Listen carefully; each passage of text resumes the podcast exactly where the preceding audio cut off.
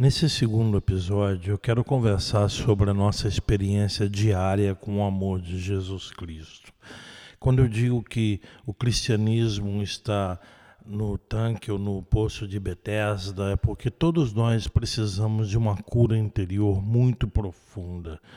E uma das curas que nós precisamos é desse encontro diário com o amor do Senhor.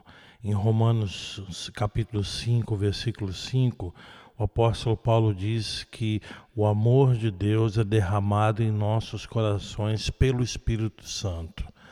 E ao lembrar disso, é importante lembrar que o Espírito Santo nos foi dado por Deus Pai, a pedido de Jesus, o Filho, para que ele nos lembrasse todas as coisas. É importante ter um contato muito íntimo com o Espírito Santo a cada dia, para que ele nos lembre de quanto somos amados, de quanto somos importantes. Nós vivemos uma sociedade extremamente dividida, extremamente polarizada e que coisas mínimas no dia a dia podem drenar a nossa energia, a nossa disposição, até a nossa saúde e o nosso humor, evidentemente. Mas ao nos apropriarmos do amor de Jesus Cristo, derramado por Deus, e dado pelo Espírito Santo como aquele que vai nos lembrar e nos fazer caminhar a cada dia na realidade desse amor, muita coisa pode mudar na vida de cada um de nós. Eu busco essa experiência, eu preciso dela.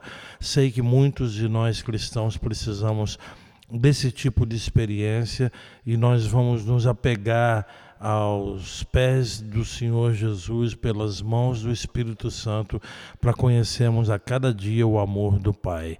E uma das formas que o Espírito Santo demonstra esse amor é nos relacionamentos que ele nos deu pela graça de Deus. Mas isso fica para uma outra hora conversarmos sobre isso.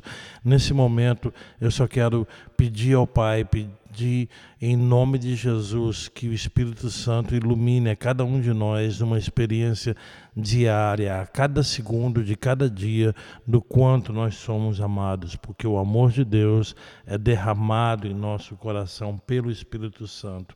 Romanos 5:5.